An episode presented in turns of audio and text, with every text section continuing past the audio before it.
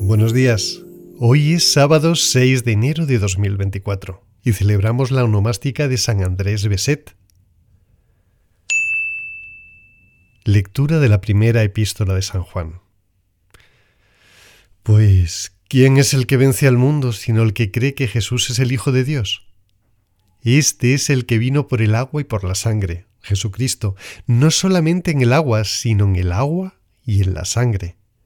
Y el Espíritu es el que da testimonio porque el Espíritu es la verdad. Pues tres son los que dan testimonio, el Espíritu, el agua y la sangre, y los tres convienen en lo mismo. Si aceptamos el testimonio de los hombres, mayor es el testimonio de Dios, pues este es el testimonio de Dios que ha testimoniado acerca de su Hijo. Quien cree en el Hijo de Dios tiene el testimonio en sí mismo quien no cree en Dios le hace mentiroso porque no ha creído en el testimonio que Dios ha dado acerca de su Hijo. Y este es el testimonio, que Dios nos ha dado vida eterna, y esta vida está en su Hijo. Quien tiene al Hijo, tiene la vida. Quien no tiene al Hijo, no tiene la vida.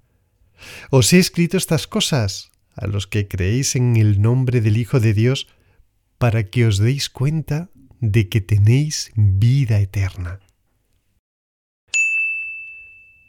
Salmo 147 Celebra, Yahvé, Jerusalén, alaba a tu Dios Sión, que Él ha reforzado los cerrojos de tus puertas, ha bendecido en ti a tus hijos, pone paz en tu término, te sacia con la flor del trigo.